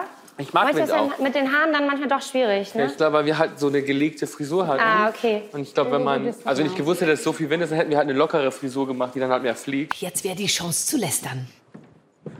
Das Mädel vom Magazin, sie ist ja auch ein bisschen ähm, bossy, oder? Ja, ich beachte das gar nicht so. Lästerst du wirklich nie oder hast du diesen Reflex nur gut Doch, unter Kontrolle? Nee, also das Ding ist, natürlich würde ich auch mal lästern. Aber mit meinen Freunden zu Hause, wo ich auch weiß, dass jeder genau weiß, mhm. dass das nicht von einem bösen Ort kommt. Aber mit einer Person, die man kaum kennt, zu lästern, würde, würde mir viel zu viel Fragezeichen in den Kopf bringen und lassen, okay, der muss sich jetzt so lange erklären, was ich meine. Und ich finde, wenn man mit seiner besten Freundin oder seinem besten Freund zu Hause ist und auch mal lästert über irgendein Thema, dann weiß die Person genau, wie sie dich zu nehmen hat, weil sie auch weiß, okay, du meinst das vielleicht nicht ganz so böse, vielleicht bist du auch gerade gereizt. Und diesen Vertrauensvorschuss hat man eben nur bei einem persönlichen Umfeld. Und gerade bei einem Job fühle ich mich auch nicht so schnell getriggert, weil die Realität viel schlimmer ist. Also so, bei Verstehen Sie Spaß war so eine Person dabei, dabei von einem Magazin, die besonders nervig war. Und ich werde, seitdem ich 16 bin, jede Woche für ein Magazin fotografiert. Und da sind so oft VertreterInnen dabei, die noch wesentlich nerviger sind, die noch mhm. wesentlich übergriffiger sind, dass man auch manchmal sich nicht so schnell davon provoziert fühlt. Also das, da, da, muss schon mehr passieren, dass ich eine Person am Set richtig scheiße finde, als dass sie, dass sie ein bisschen nervig ist. Eine Sache, die, glaube ich, auch viele an dir sehr mögen, ist, dass du dich selber über deine eigenen Schwächen lustig machen kannst. Und auch das wieder finde ich gerade, wenn man... Von welchen Schwächen sprichst du jetzt genau? weiß gar nicht, was du, du meinst. Ich, ich denke zum Beispiel an so Hashtags wie Ricardo Feld oder Ja. dass du selbst, wenn du, was war das, du hast dir mal im Fitnessstudio irgendwie in die Hose gemacht und auch das geteilt im Anschluss. Aber soll ich dir mal was dazu erzählen? Das ist voll die interessante Geschichte. Also ich finde Mhm. sie voll interessant. Ich weiß nicht, ob andere Menschen sie interessant finden. Aber ich war im Fitnessstudio und ich bin so eine Person, die man natürlich erstmal anguckt und ja, ich bin immer sehr glamorous unterwegs und geschminkt und gestylt. Und mir ist halt echt was Blödes passiert. Ich habe mir halt in, ich musste halt auf Toilette und habe mir in, in einem Auto in die Hose gemacht, weil ich irgendwie auf ganz, ganz schnell auf Toilette muss und es nicht geschafft habe. Mein Auto ist dann abgestorben und ich musste dann da sitzen und warten, bis der ADAC kam. Und Oh dann dachte ich mir, das ist so eine unangenehme Situation, dass ich fast schon drüber lachen kann. Und deswegen dachte ich mir, warum das nicht mit den Menschen teilen? Das war eine impulsive Handlung, über die ich nicht länger als drei Sekunden nachgedacht habe. Leute, ich war gerade beim Sport und habe gemerkt, ich habe irgendwie so ein komisches Gefühl im Bauch und ich glaube, ich muss auf Toilette, aber ich wollte das irgendwie nicht im Gym machen, wenn ihr versteht, was ich meine. Und deshalb äh, bin ich zu meinem Auto gegangen und wollte ganz schnell nach Hause fahren. Und bis ich beim Auto angekommen war, habe ich gemerkt, oh oh, das, das wird auf einmal dringender, als ich es erwartet hätte. Ich habe mir in die Hose gekackt. Hier in meinem Auto. Wie schrecklich ist das? Und das Video ist dann super viral gegangen, hat Millionen von Klicks gehabt und hat mir so viel Feedback eingebracht von Menschen, die mir erzählt haben, oh mein Gott, ähm, dass dir sowas auch passiert, mir ist das auch passiert. Ich dachte, ich bin die einzige Person, der das passiert ist. Und das hat voll das schöne Verhältnis zu mir und meiner Fanbase ausgelöst, weil, sie, weil sie sich auch geöffnet haben. Also das ist kein, das ist nicht nur mir passiert, also nicht nur ich habe mich geöffnet. Die öffnen sich dadurch auch und teilen Dinge mit dir, die sie vielleicht nicht mit jeder anderen prominenten Person teilen würden. Und einen Tag später sollte ich ein Magazincover shooten. Und mir wurde das an demselben Tag wurde mir das ähm, gecancelt. Und die meinten, hey, lass das in sechs Monaten machen, ähm, das passt gerade nicht zu, äh, das passt, deine Story, die du gerade erzählt hast, passt nicht zu sehr zu dem Image unseres Magazins. Und dann dachte ich mir, okay, also wenn das schon reicht, um, also wenn so viel von mir selbst sein schon reicht, dass ich dann auf dieses Magazincover nicht mehr komme, dann will ich das auch gar nicht, weil ich will ja ich selbst sein. Und da gehört normal auch dazu, dass man über sowas spricht in der Öffentlichkeit. Und ähm, sechs Monate später äh, haben wir dann nochmal über das Magazincover gesprochen. Da meinten sie so, hey, also eigentlich ähm, war das auch nur so ein Grund, den wir genannt haben. Wir sind einfach noch nicht bereit, einen schwulen, geschminkten Mann auf dem Magazin vorne drauf zu haben. Und das hat mich dann so wütend gemacht, weil man mir quasi das Gefühl gegeben hat, ich hätte mir selber eine Chance verbaut, die aber nie existiert hat. Und auf der anderen Seite sehe ich da Menschen auf diesem Cover von diesem Magazin, die so viel Schlimmes gemacht haben, die so viele unnötige Aussagen getätigt haben, die auch wirklich Scheiße gebaut haben und nicht nur Scheiße gemacht haben. Also die haben sich wirklich, die haben wirklich Scheiße gebaut. Und da spielt das keine Rolle. Und ähm, als schwuler geschminkter Mann bist du aber immer in dieser fragilen Position, dass die Menschen, die das Privileg, das du dir erarbeitet hast, auch ganz schnell wieder entziehen wollen. Also nach dem Motto, so eine Kleinigkeit reicht bei mir schon als Grund, um zu sagen, hey, wir wollen dich nicht mehr auf dem Magazincover haben. Und das kennen andere Menschen gar nicht. Andere Menschen kennen dieses Gefühl nicht, sich permanent wieder behaupten zu müssen, sich permanent immer wieder dieser privilegierten Position gefügig machen zu müssen, damit die Leute auch verstehen, okay, du bist da, wo du bist, weil du dir das erarbeitet hast und weil du dir das verdient hast. Ich habe so viele KollegInnen, die das gar nicht kennen, die schon von, die, bei denen die Tür von Anfang an offen stand. Die sind nicht unbedingt talentierter als ich, aber die hatten einfach gewisse Grundprivilegien, die man als queere Person zum Beispiel nicht hat. Und das ist was, was ich Leuten versuche zu vermitteln. Dass selbst wenn in meinem Leben sich so viel verändert hat und ich auf, keine Ahnung, 30 Magazincovern war und drei eigene Fernsehsendungen habe, ich trotzdem immer noch in die Situation komme, dass Menschen mir ein Nein geben, weil sie noch nicht bereit dafür sind, einen geschminkten Mann auf einem Magazin darauf zu haben, wo man sich eigentlich denkt, Herr, aber das ist doch eigentlich die Welt, die als gutes gutes Beispiel vorangehen müsste und wo solche Sachen keine Rolle mehr spielen. Aber sie spielen sogar da noch eine Rolle. Und wenn sie da noch so eine große Rolle spielen, kann man sich ja vorstellen, wie die Welt aussieht Ja. ohne diese Privilegien. Oder in anderen Berufen Ganz genau. Branchen, ne? Wie das in, in, in, im Alltag aussieht, in Ja. der normalen Welt, Ja. wo, wo das nicht gang und gäbe ist, dass sowas passiert. Dann kann man sich ja vorstellen, wie die Lebensrealität für Menschen aussieht, die noch U-Bahn fahren müssen, die im Bus sitzen müssen mit dem Querschnitt der Gesellschaft, wie die dann oft behandelt werden. Und das, wenn das selbst auf meinem Level noch passiert, das ist mir so wichtig, das Leuten zu vermitteln, dass das immer noch ein Kampf ist, den ich auch immer noch auch für mich führe. Nicht nur für andere. Nur weil ich in dieser Position bin, bin ich nicht befreit von, von diesen Steinen, die da im Weg liegen. Und es klingt so nach so einem anstrengenden Kampf, den, das hast du ja gerade so rausgearbeitet, den führen sicher Leute auf ganz verschiedenen Ebenen, in ganz verschiedenen Bereichen. Und die werden ständig gefragt, sich kleiner oder leiser zu machen. Was sagst du denen, wie schaffen sie es, sich aber nicht anzupassen, sondern durchzuziehen? Also ich glaube, ähm, ich glaube, das muss ich denen gar nicht sagen, weil ich glaube, manche Menschen für die ist es auch besser, sich anzupassen. Also für manche Menschen, die haben auch nicht die Stärke, jeden Tag zu kämpfen. Und ich möchte nicht die Person sein, die, die jemand anderem, der nicht die Privilegien hat, wie ich, zu sagen, hey, sei doch einfach du selbst und riskier Ja, doch ja, einfach, dass du genau. gefeuert wirst. Also ich verstehe jede Person, die vielleicht bestimmte Dinge für sich behält, weil deren Lebensrealität schwieriger ist. Weil meine wird auch schwieriger dadurch, dass ich so bin, wie ich bin. Ich glaube einfach, dass ich den Leuten trotzdem vorleben möchte, dass man auch gewinnen kann und dass man auch man selbst sein kann und ein schönes Leben leben kann, ähm, auch wenn man aneckt, auch wenn, auch wenn immer noch Steine in dem Weg liegen, kann man trotzdem Spaß haben. Der, ich, ich, ich nehme jetzt dein Wort Spaß. Wir machen jetzt nämlich was, was mir immer sehr Spaß macht. Entweder oder Fragen. Du musst Uh. dich entscheiden. Muss ich mich denn entscheiden oder ja, kann ich ja, auch beides nee, nee, nehmen? Du musst dich entscheiden. Was passiert, wenn ich mich nicht entscheiden kann? Du kriegst einen Joker. Hm. Also die erste Frage ist, sammeln oder aussortieren? Sammeln. Was sammelst du zum Beispiel? Sonnenbrillen, Oh, wirklich? Wie Ja. viele hast du? 200 schätzt du? Stück, würde ich sagen. 200. Mhm, Aber ich sammle die auch schon seitdem ich elf Jahre alt Okay. bin. Und äh, generell tue ich mir sehr schwer mit aussortieren. Also so Basics, so einfache T-Shirts oder sowas, die würde ich schnell aussortieren. Aber ich habe, also ich habe eine ganze Wohnung nur mit Archivsachen, die ich getragen habe, weil ich auch felsenfest davon überzeugt bin, dass es später mal eine Ausstellung geben wird oder ein Museum geben wird, die meine Sachen ausstellen. Und deswegen archiviere ich das alles und hebe das auf. Ich trage das manchmal auch mehrmals, logischerweise, weil ich das auch liebe. Aber trotzdem archiviere ich das alles und würde das nie weggeben, auch wenn mir das vielleicht nicht mehr passen sollte, weil ich weiß, das brauche ich für mein späteres Ricardo-Museum. Also muss es aufgehoben werden. Das passt äh, zu meiner nächsten Entweder-Oder-Frage. Neu oder gebraucht? Das ist sowas, wo ich sagen würde beides, weil es gibt bestimmte Dinge, die ich, die ich neu lieber mag. Aber zum Beispiel mein Hemd heute ist Vintage. Ähm, ich fahre ein gebrauchtes Auto.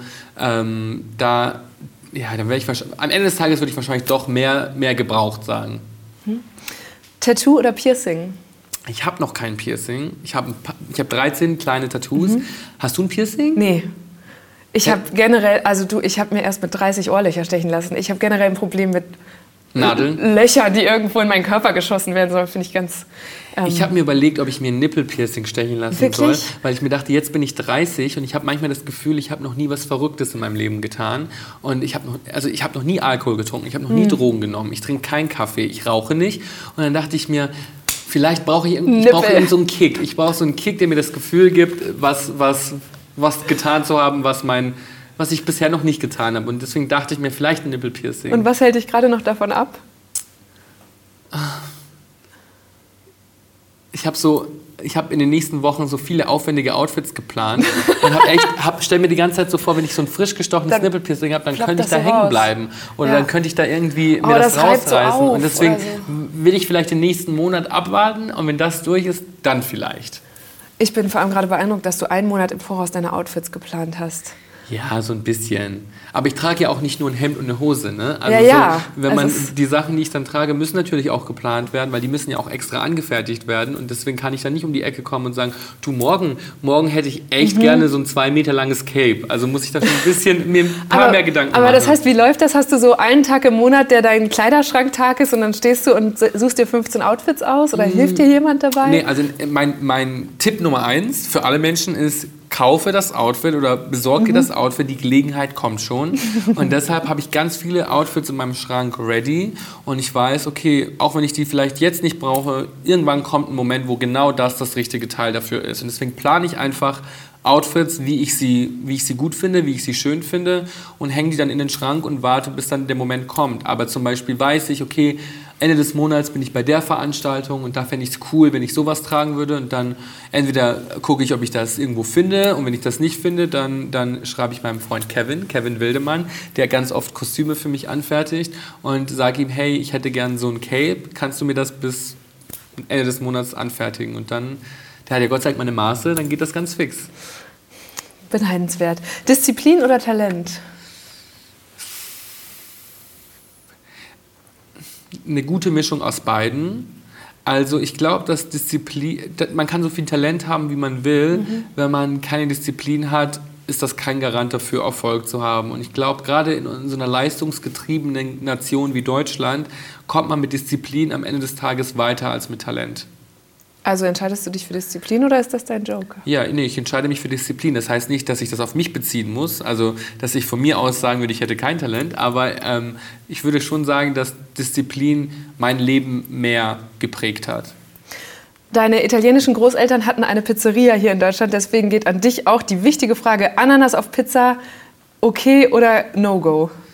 Also ich selber, ich selber kenne das nicht so. Also ich bin nicht damit aufgewachsen, Ananas auf Pizza zu essen, aber it's just Pizza. Also wenn es dich glücklich macht, Ananasscheiben oder Gummibärchen, Pommes, was weiß ich, auf deine Pizza zu legen, dann you do you. Also wer bin ich zu sagen, da darf man keine Ananas drauflegen. Ja, es ist ja es ist wieder genau so ein Thema, dass das Internet viel strenger sieht ja. als äh, das wahre Leben. Ja, das Internet soll manchmal einfach die Fresse halten. Das glaube ich ist das Beste. Mit wem würdest du lieber mal einen Tag verbringen, Madonna oder Cher? Ähm, ich habe mit Madonna schon mal einen Tag verbracht, beziehungsweise eine Nacht verbracht. Ähm, ich, oh Gott, das hört sich an, als hätte ich mit ihr geschlafen. Ich habe nicht mit ihr geschlafen. Also ich habe äh, mit ihr getanzt. Ich war auf einer Party und äh, es war ihre Aftershow-Party und wir haben mit ihr getanzt. Und ich habe mich auch ein bisschen mit ihr unterhalten. Und ähm, ähm sie war sehr nett. Ich hatte das Gefühl, ich habe das Gefühl, ich habe trotzdem das Gefühl, dass ich mit Cher, dass Cher entspannter ist. Also ich liebe mhm. beide. Ich liebe Madonna und ich liebe Cher. Ähm, aber ich habe das Gefühl, Cher ist mehr so eine Person, mit der man auf der Couch sitzen kann und über 800 Bob Mackie Outfits sprechen kann. Madonna ist, glaube ich, gerade in einem anderen Universum unterwegs. Ich glaube, Madonna ist eher die richtige Person zum Party machen mhm. und Cher ist vielleicht eine, die richtige Person, um so, so auf der Couch zu sitzen und Gespräche zu führen. Und ich könnte mir vorstellen, dass das vielleicht gerade mehr mein Vibe ist, aber ich liebe beide. Jetzt kommen wir in eine Situation, von der ich mir vorstellen kann, dass du die auch schon mal durchdacht hast. Nämlich, stell dir vor, du wärst bei Germany's Next Topmodel und es wäre dieses Makeover angesagt. Dir wird eine neue Frisur verpasst und du wirst sie für den Rest der Staffel tragen müssen. Was wäre schlimmer? Ein Pferdeschwanz oder eine Kurzhaarfrisur? Ja, dann wahrscheinlich schon eine Kurzhaarfrisur, weil einen Pferdeschwanz kann man ja zumindest nach der Sendung einfach wieder aufmachen. Nach der Staffel halt. Nach ne? der Staffel wieder aufmachen. Das Ding ist, ich finde bei diesen Umstyling-Momenten bei Germany's Six Topmodel, ich habe mich dann oft gefragt, würde ich meine Haare abschneiden? Aber ich habe dann oft das Gefühl, wenn da jetzt zum Beispiel zehn Männer wären und ich wäre der mhm. Einzige mit langen Haaren, dann könnte ich mir nicht vorstellen, dass sie meine Haare abschneiden mhm. würden. Ähm, die sehen ja oft alle einfach auch gleich aus, muss man einfach so sagen. Die sehen oft alle gleich aus, haben alle lange Haare und natürlich tut es derjenigen weh, die ihre Haare abschneiden muss. Aber ich denke mir dann so, das war echt schon sehr, sehr, sehr oft auch der richtige Schritt für deren Karrieren. Also so, ähm, das ist so eine, so eine ich glaube, so eine Grundhaltung, wie wichtig einem die Haare sein müssen. Also ich denke da zum Beispiel gerade an Kim Nitzdo zurück. Ähm, die hatte ja wirklich eine radikale Veränderung. Also die hatte ja so hüftlange Pferdemädchenhaare mhm. und hat dann wirklich so kurze Haare gehabt. Und vorher sah sie halt aus wie ein Mädchen aus Ostfriesland und plötzlich sah sie halt aus wie ein Model. Und ich glaube, das ist so ein bisschen, ähm, ich glaube, das kommt einfach darauf an, wie viel Persönlichkeit man mit den Haaren verbindet. Meine Haare sind halt mehr als einfach nur Haare, die runterhängen. Und ich könnte mir vorstellen, dass... Ähm, dass wenn halt 20 Mädchen 20 mal lange blonde Haare haben, dass dann vielleicht diejenige, die die Haare abgeschnitten bekommt, auch ja, eine andere Chance bekommt als diejenigen, die alle gleich aussehen. Und ich denke mir, ich, ich, ich würde sie auch nicht abschneiden, aber ich habe auch das Gefühl, meine Haare sind auch das, was mich besonders machen würden. Wenn ich meine Haare abschneiden würde, dann würde ich ja wahrscheinlich in dieser Gruppe aussehen wie die anderen Jungs. Und deswegen könnte ich diese Entscheidung nicht so ganz nachvollziehen. Obwohl, so eine Aaron Carter Mittelscheitelfrisur kann ich mir gerade auch ziemlich gut vorstellen. Ja, ich, ich denke, also ich werde oft gefragt, ob ich mir die Haare abschneiden würde. Ich glaube auch, dass kurze Haare gut an mir aussehen würden. Ich hatte ja auch mein Leben lang kurze Haare, mhm. bevor ich sie habe wachsen lassen. Aber die Sache ist halt, wenn du solche Haare haben kannst, wenn du solche Haare haben kannst, plus eine Person permanent an deiner Seite, die sie dir stylt, warum das Potenzial nicht nutzen? Warum sie dann abschneiden und dann eine praktische Frisur haben? Dann, ich trage ja auch keine Salomon-Schuhe und, äh, und äh, Funktionskleidung, wenn ich arbeite. Also warum dann auch kurze Haare tragen? Wenn ich ja eh schon den Luxus habe, jemanden zu haben, der sie mir permanent so perfekt mhm. hinfrisiert und ich auch so viel Haar habe, dann bin ich das doch der Menschheit schuldig, meine Haare lang zu tragen, oder nicht?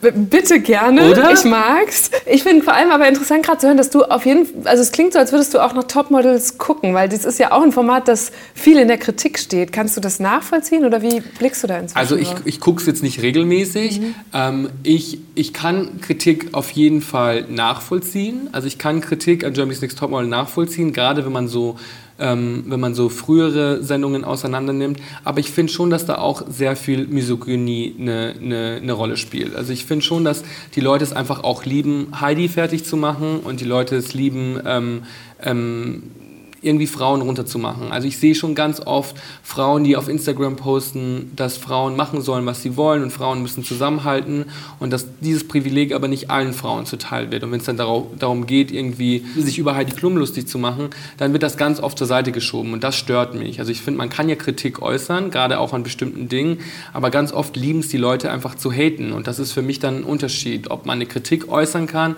oder haten kann. Ich finde halt so, ähm, egal wie umstritten das ist, Germany's Next Topmodel ist die einzige Sendung, in der, es, in der Frauen im Mittelpunkt stehen. Also so eine Frau macht die Sendung. Ähm, es geht um Frauen. Es geht nicht darum, dass Frauen die Gunst von einem Mann bekommen müssen. Und ich glaube, ganz viele Menschen, die die Sendung kritisieren, haben vielleicht auch keinen Spaß an solchen Sendungen. Also ich bin halt damit aufgewachsen, davon zu träumen, ein Star zu sein und habe halt ständig nach Fenstern in diese Welt gesucht. Und für mich war das so ein Fenster. Und natürlich sind manche Sachen sieht man nicht gerne, dass Models dünn sein mussten oder ähm, Mädchen irgendwie gesagt wurden, sie mussten abnehmen. Also ich habe als Model gearbeitet und das ist dann leider oft auch die Realität, die man ja selber erlebt. Und ich glaube, wenn, also manchmal ist es so ein, so ein Beispiel von don't hate the player, hate the game. Also so, dass man irgendwie sagt, so Germany's Next Topmodel alleine ist nicht dafür verantwortlich, dass Models dünn sein müssen. Da spielen schon noch mehr Leute eine Rolle. Und ich glaube einfach so, ja, ich würde mich freuen, wenn, wenn Menschen lernen würden, Kritik zu äußern, ohne Menschen einfach nur pauschal haten zu müssen. Ich finde, das sind zwei unterschiedliche Dinge. Aber ich finde es schon interessant, dass du es doch so locker nimmst, weil, also du hast gerade gesagt, das ist, die werden da von einer Frau bewertet, müssen nicht die Gunst eines Mannes äh, erkämpfen, aber es ist ja vor allem äh, ein gesellschaftlich total etabliertes Schönheitsideal, dem sie entsprechen müssen und damit haben sowohl Männer als auch Frauen zu tun. Ja, aber ich denke mir dann so, also ich bewerte es aus einer ganz anderen Perspektive, weil ich einfach so viele Freundinnen habe, die da mitgemacht haben. Und ähm, die nutzen das oft als Sprungbrett, um ihre eigenen Sachen zu machen. Und ich denke mir dann so, wenn du ein junges Mädchen bist, das irgendwie was in den Ja, Medien genau. machen möchtest, was für andere Optionen hast du dann noch? Und ich denke mir dann so, diese ganzen anderen Reality-Shows, die für die Frauen ein Sprungbrett sein können, wie, wie sind Frauen da dargestellt? Also wie, wie sind Frauen in diesen Dating-Formaten dargestellt, so, wo ich mir dann auch denke, so, ist das besser? Also so, ich habe irgendwie das Gefühl, ich verstehe jeden Menschen, der das kritisiert. Ich habe ich hab einfach nur manchmal das Gefühl, was sind so für andere Optionen da? Wenn du ein junges Mädchen sein willst, das irgendwie Instagram-Follower aufbauen möchte im, in, im Fernsehen, was für andere Optionen hast du dann? Und dann denke ich mir so, also ich würde dann, ich glaube, wenn ich jetzt ein 18-jähriges Mädchen wäre, würde ich wahrscheinlich auch bei Germany's Next Topmodel mitmachen Und was wollen. ist, wenn du ein 18-jähriges So. Mädchen wärst, das einen anderen Body Mass Index hat und sagt, ich habe gar keine Chance da mitzumachen und fühle mich jetzt schlecht, weil ich diese ganzen Voll, nicht also ich kann das absolut nachvollziehen, aber ich finde so, das ist eben die Erfahrung, die man als Model macht. Ich habe gemodelt und ich habe das erfahren. Mir haben Leute gesagt, du bist zu dick oder du bist zu klein und das tut verdammt weh, das ist total scheiße. Aber deswegen finde ich es halt immer unfair, wenn man nur einer Person diese ganze Verantwortung aufbürgt und sagt, so diese Sendung alleine ist schuld. Ich denke, da müssen schon noch mehr Leute zur, da müssen schon noch mehr Leute irgendwie zur Verantwortung gezogen werden. Also das heißt gar nicht, dass ich Leuten die Kritik absprechen möchte, weil wenn Leute das kritisieren wollen, kann ich das voll nachvollziehen. Aber ich finde nicht, dass das der einzige dass, dass Heidi die einzige Person ist, der man Kritik vorwerfen darf. Ich sehe das schon oft auch, dass Leute es lieben, einfach eine Frau runterzumachen. Weil ich habe auch schon Männer in anderen Formaten gesehen, die Frauen so bewertet haben. Und da sehe ich jetzt kaum Videos auf TikTok, wie Leute alte Videos rauskramen, wo sie das sagen. Verstehst du, was ich meine? Und da habe ich einfach das Gefühl, dass oft mehr Frauenfeindlichkeit eine Rolle spielt, als Kritik an der Sache an sich. Okay, lass uns über, von Heidi Klum zu einer anderen Frau kommen, Mhm. die auch ganz andere Sachen macht, nämlich Anke Engelke. Anke Engelke ist deine Podcast-Partnerin. Oh ihr, ihr habt gerade einen neuen Podcast gestartet und ich habe im Vorfeld gedacht, wahrscheinlich würden sogar die meisten Podcast-Paare, die es schon seit Jahren gibt, ihren Partner gegen Anke Engelke eintauschen, wenn sie dürften. Verständlicherweise. Wa- Was hast du von dieser Frau gelernt? Boah, also ich muss sagen, Anke Engelke ist für mich einer der talentiertesten Menschen, die wir hier in Deutschland haben. Also ich habe noch nie jemanden gesehen, der so ein krasses Gespür für Humor, Timing hat, aber auch so viele tiefgründige mhm. Gedanken vermitteln möchte. Und Anke ist ein Superstar im besten Sinne. Alleine in ihrer Anwesenheit zu sein, ist unglaublich lehrreich. Gerade so Sachen wie, wie man Situationen auflockern kann. Also auch wenn man, Anke ist so ein Mensch, die hat so ein Talent, über ernsthafte Dinge zu sprechen, oder eine ernste Situation auch Kritik zu äußern und das so wunderbar aufzubrechen mit einem Witz danach. Und das ist so klug.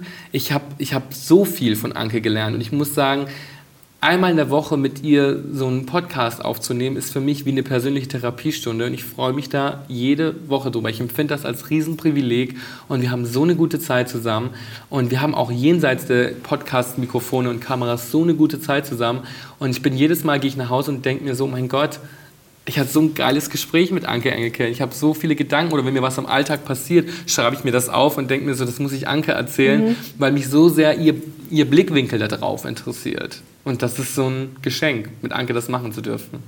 Eigentlich wollte ich ganz simpel mit der Frage starten, hey Anke, wie geht's dir heute? Aber dann ist mir eingefallen, was, als wir unser erstes Meeting zu diesem Podcast hatten, da bist du, da dachtest du auch noch, ja, ich gehe jetzt einfach zu diesem Meeting und wie, wie kann man einfach mit einem, mit ein bisschen Smalltalk starten, indem du einfach die Frage stellst, hey Ricardo, wie geht's dir? Und darf ich dich daran erinnern, was für eine folgenreiche Antwort du bekommen hast? Ricardo hat geweint. Bitterlich geweint. Bitterlich geweint und zwar nicht nur kurz, sondern wirklich während des gesamten Treffens immer wieder. Und ähm, wir laden euch herzlich ein. Wir werden euch diese Geschichte erzählen. Sie hat Gott sei Dank ein Happy End, aber nicht heute. Ja, und ich will dazu sagen, ich bin ein Mensch, der sehr selten vor anderen Menschen geweint hat im Leben.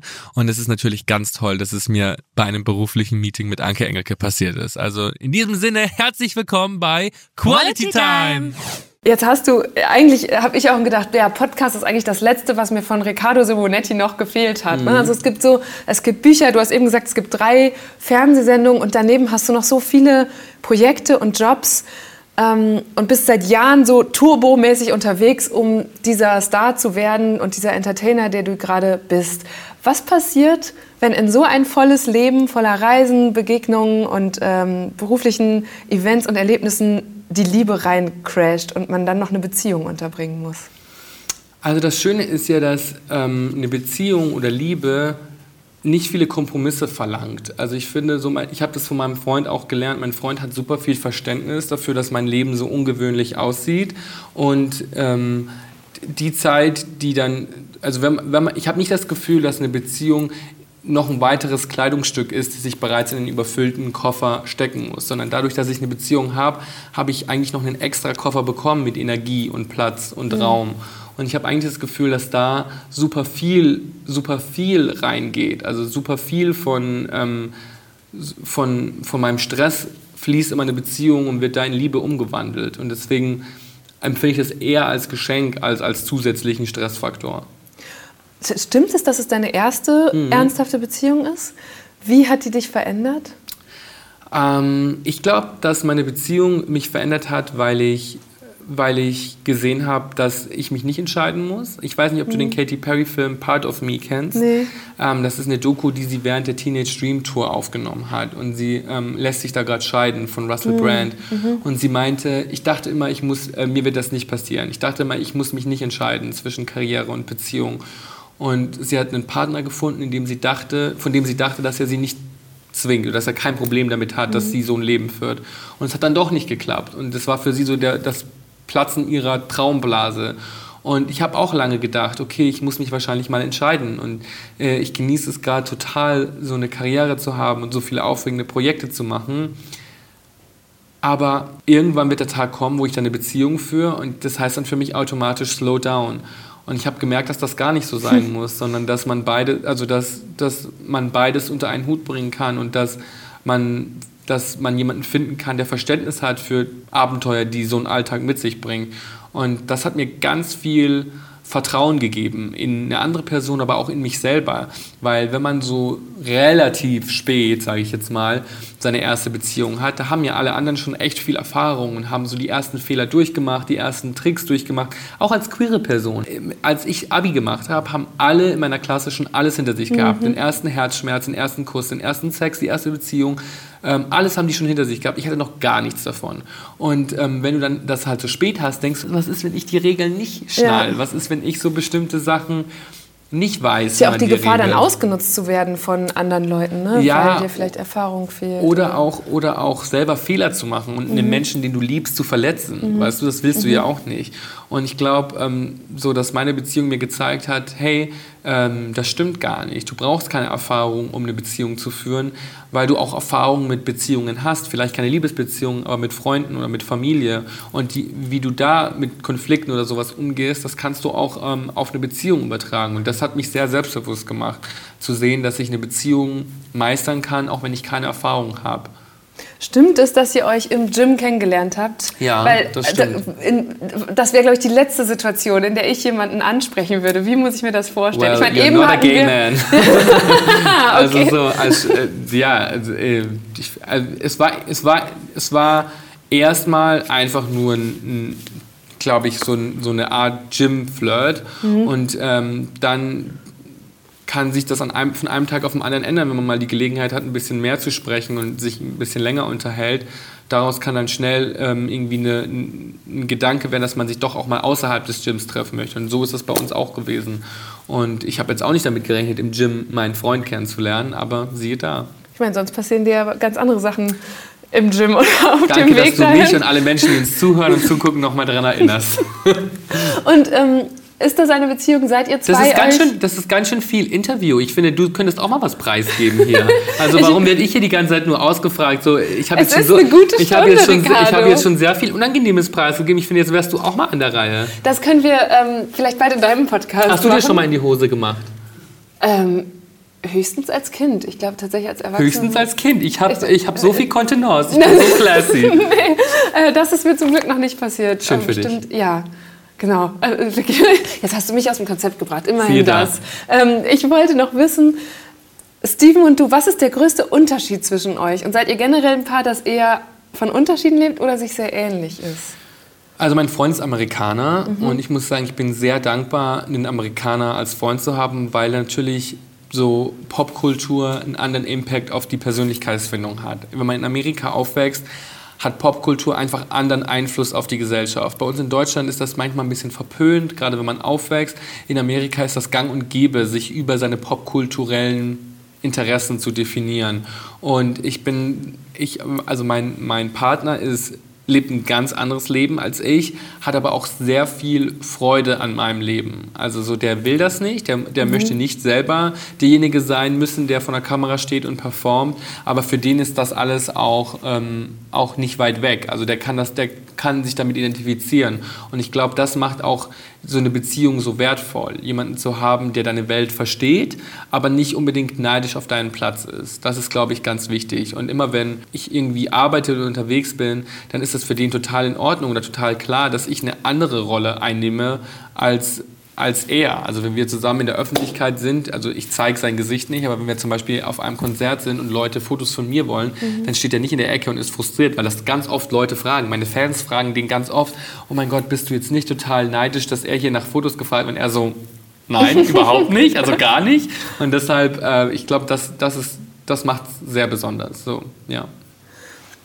Ich würde zum Abschluss, nach ganz schön viel Interview, Mhm. gerne wissen, ähm, also du, du hast, ich glaube, es ist sehr deutlich geworden, du, du lebst dafür, der Entertainer zu sein, der Star zu sein, der vor anderen Leuten auftritt. Dazu gehört auch immer Publikum. Was würde passieren, wie würde es dir gehen, wenn dieses Publikum, diese Community, diese Fans von einem Tag auf den anderen verschwinden würden? Das Ding ist, ich bin ein Star geworden, weil ich das schon immer war. Also ich war das schon immer. Ich habe mir, ich hab mir das nicht suchen müssen. Ich habe mir nicht überlegen müssen, wie schaffe ich das jetzt. Ich war einfach ich selbst.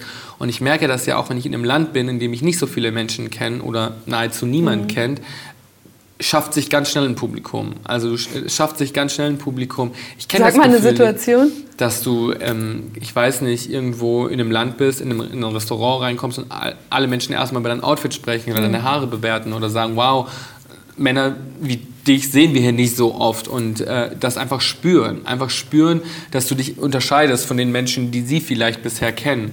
Und ähm, das bringt einem so wundervolle Erfahrungen mit. Also so, ich habe auch manchmal das Gefühl, wenn ich in LA bin oder in London bin, sind so Menschen so liebevoll zu einem auf der Straße, weil sie einfach spüren, dass man sein Leben vielleicht ein bisschen anders lebt als die Mehrheitsgesellschaft. Und das ist ein ganz großes Geschenk. Und Gleichzeitig ist das aber auch schwierig natürlich, weil ich kenne das Gefühl nicht, die Straße entlang zu gehen, ohne dass Menschen was über mich sagen. Und heutzutage ist natürlich oft was Positives, weil sie mich aus dem Fernsehen kennen oder weil sie das toll finden, was ich tue. Aber es gibt auch noch Zeiten, in denen die Leute sich einfach in, darüber empört haben, dass ich ein Mann bin, der geschminkt ist und der so aussieht und hier selbstbewusst die Straße lang geht und auch denken, es ist voll in Ordnung, dir was Böses hinterherzurufen. Ich kenne das Gefühl nicht, nicht bewertet zu werden. Und deshalb ist es für mich so, so unvorstellbar, ein anderes Leben zu führen, weil ich schon immer dieses Leben geführt habe. In meinem Kopf war ich da auch schon immer. Ich habe nur das Gefühl, die Realität der anderen Menschen hat aufgeholt. Meine Realität war das aber schon immer so. Ich habe in meinem Kopf schon immer so gelebt. Ich bin schon immer morgens aus, ähm, zur Schule gegangen und habe meine Hand schützend vor mein Gesicht gehalten, weil in meinem Kopf da super viele Paparazzi waren. Das war natürlich naiv, aber das hat es leichter für mich gemacht, die Realität auszublenden, in der mich lauter Menschen beschimpft haben. Und indem ich mir vorgestellt habe, okay, ich habe Musik gehört, habe ähm, bei meinem eigenen Film und das, was die Menschen gesagt haben, habe ich nicht gehört. Dadurch konnte ich die auch zu Requisiten machen für den Film, die ich in meinem Kopf, den ich in meinem Kopf gefahren habe. Und deshalb kenne ich kein anderes Leben als das, was ich heute führe. Ich bin einfach nur unglaublich dankbar, dass das, was ich schon immer war in meinem Kopf, jetzt auch für andere Menschen sichtbar geworden ist. Das ist so ein Geschenk, das ich wirklich jeden Tag schätze. Das nehme ich als Schlusswort. Riccardo Simonetti, danke für diese gute Stunde. Sehr gern. Das war eine gute Stunde mit Riccardo Simonetti. Als er ganz am Anfang von unserem Gespräch gesagt hat, dass er sich eigentlich seit seiner Abi-Zeit kaum verändert hat, habe ich gedacht, das kann doch nicht sein. Die 20er sind doch noch mal so eine prägende Phase, in der man sich auch krass weiterentwickelt. Aber Riccardo hat sich tatsächlich kaum verändert, seit wir uns vor zehn Jahren zum ersten Mal begegnet sind. Ich fand es schön zu merken, dass er so sehr bei sich ist und offenbar auch schon immer eine ganz klare Vorstellung davon hatte, wo er hin will. Die Klarheit, mit der er das dann auch ausspricht und manifestiert, fand ich inspirierend. Und es würde mich wirklich 0,0 überraschen, wenn ich ihn dann in nochmal zehn Jahren tatsächlich in seinem eigenen Museum wieder treffe. Was mich aber noch länger beschäftigen wird, ist dieses Paradox, dass sich so viele Leute von jemandem provoziert fühlen, der ja eigentlich vor allem Vorurteile abbauen und Menschen wieder näher zusammenbringen will. Mein Name ist Eva Schulz. Ihr findet mich und Deutschland 3000 auch auf Instagram, TikTok und natürlich überall, wo es Podcasts gibt. Jeden zweiten Mittwoch gibt es eine neue gute Stunde. Also checkt am besten auch mal in euren Podcast-Apps, ob ihr da irgendwo eine Benachrichtigung abonnieren könnt. Dann verpasst ihr auch die nächste Folge nicht. Und falls ihr zwischendurch noch was Neues zum Anhören sucht, dann möchte ich euch das neue Format von meinem Freund und Kollegen Hubi Koch empfehlen. Der ist preisgekrönter Journalist und Filmemacher und hat jetzt seinen ersten Podcast gestartet. In Süchtig nach alles redet er mit seinen Gästen über alle möglichen Süchte. Glücksspiel, Drogen, Fitness oder auch Arbeit. In Wahrheit geht's ja gar nicht darum. In Wahrheit geht's echt einfach nur darum, sich da so über andere zu erheben und zu sagen, ey, das, was du nicht schaffst, das schaffe ich fünfmal. Wenn man auf rumzujammern, guck mal mich an, ich mach das und das und das und ich gehe dir vorne ran und dann komm halt hinterher. Und diese Überlegenheit sich selber zu schaffen. So, und das Gefühl zu haben, ich, ich kann da mehr und endlich mal Bestätigung zu bekommen, ne? So. Das, ja, das wollte ich gerade sagen, endlich mal Bestätigung zu bekommen, also eine Bestätigung zu bekommen, die man früher nicht bekam oder die man irgendwie woanders eigentlich vermutet, aber sich über die Arbeit holen will. Ja. Und man könnte es ja auch umdrehen und sagen, man erhebt sich nicht über andere, sondern man arbeitet seinen eigenen Minderwert weg und kommt auf so ein Normallevel hoch. Weil, also, wer wärst du jetzt noch, wenn du all das nicht leisten würdest? Also wenn man das alles wegnimmt, dann würde ich sagen, ist da ja wahrscheinlich irgendwie etwas viel tiefer sitzen ist, was jetzt mit Arbeit gar nichts zu tun hat, was eigentlich bearbeitet wird, indirekt durch die Arbeit. Süchtig nach alles hört ihr exklusiv in der ARD Audiothek. Den Link findet ihr wie immer in den Shownotes zu dieser Folge. Und jetzt macht's gut. Bis bald. Deutschland 3000, eine gute Stunde mit Eva Schulz, ist ein Podcast von Funk und Enjoy. Redaktion: Nelle Hömberg, Isabella Schreier, Melanie Litzbar und Christine Geilig. Produktion: Isabella Schreier. Social Media: Lena Link. Sounddesign: Soundquadrat.